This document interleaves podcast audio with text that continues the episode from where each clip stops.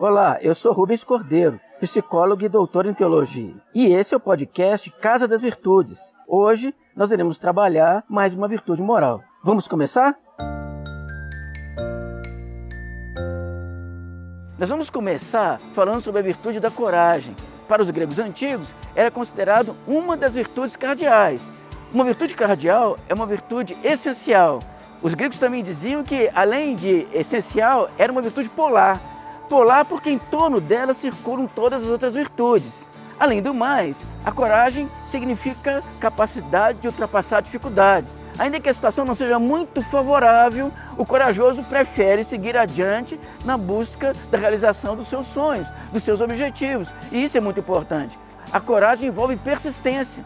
Ainda que tudo pareça contrário, o corajoso persiste na busca do seu objetivo até que possa finalmente chegar onde quer realmente chegar. A coragem envolve sempre fé.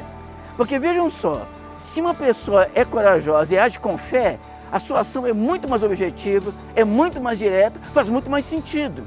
Nesse caso, o corajoso se assemelha um pouco como um navegador que aparece num belo poema de Fernando Pessoa, o poema Horizonte. O navegador olha só a linha do horizonte, está no meio do mar, não enxerga mais nada, mas ele sabe que por detrás daquela linha tem uma nova terra, tem um novo céu, tem árvore, tem ave, tem um novo mundo que o aguarda.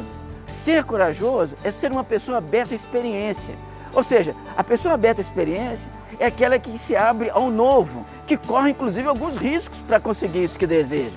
Coragem está ligada com ação extrovertida, com capacidade de comunicação. O corajoso fala mais daquilo que precisa ser falado. Corajoso não tem medo de entrar em contato com os outros. E isso tudo é muito bom. Então, como é que nós podemos aplicar a coragem nas nossas vidas, na vida de cada dia? Eu vou dar alguns exemplos para vocês. Vamos pensar primeiro na situação escolar. O aluno terminou o ensino médio e quer fazer vestibular. A área que ele escolheu é mais complexa, é mais difícil, mas é sonho na vida dele.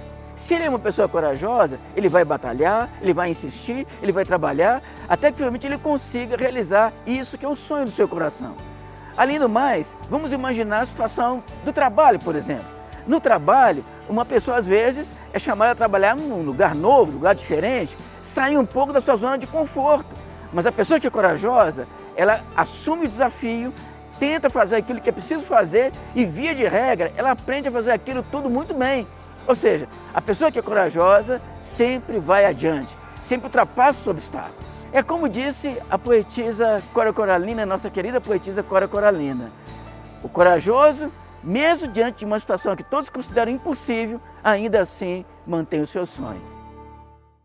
Gostou desse programa?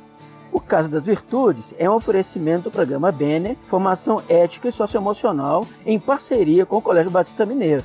Para mais informações, acesse institutoexis.org.br/bene. Até o nosso próximo encontro.